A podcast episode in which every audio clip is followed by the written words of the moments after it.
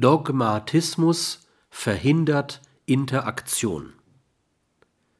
Gelingende Interaktionen setzen keineswegs voraus, dass alle Beteiligten derselben Meinung sind. Zwar gibt es nicht wenige Menschen, die eine Unterhaltung für besonders geglückt halten, wenn sich herausstellt, dass alle Gesprächsteilnehmer nahezu identische Überzeugungen haben.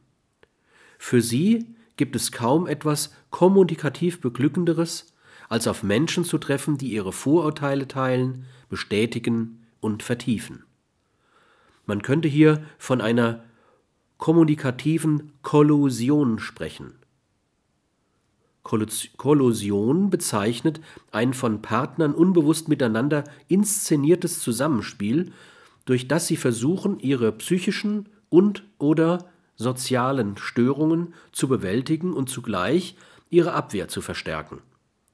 Die Partner erzielen dabei unbewusst Übereinstimmung über die Regeln und Rollen dieses Zusammenspiels.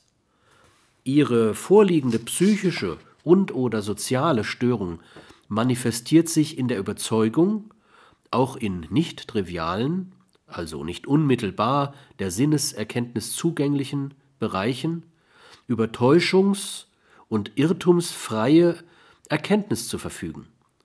Ferner objektiviert sich diese Störung in der Annahme, dass alle vernünftigen Menschen im Prinzip eben dieselbe Erkenntnis für frei von Irrtum und Täuschung halten müssen.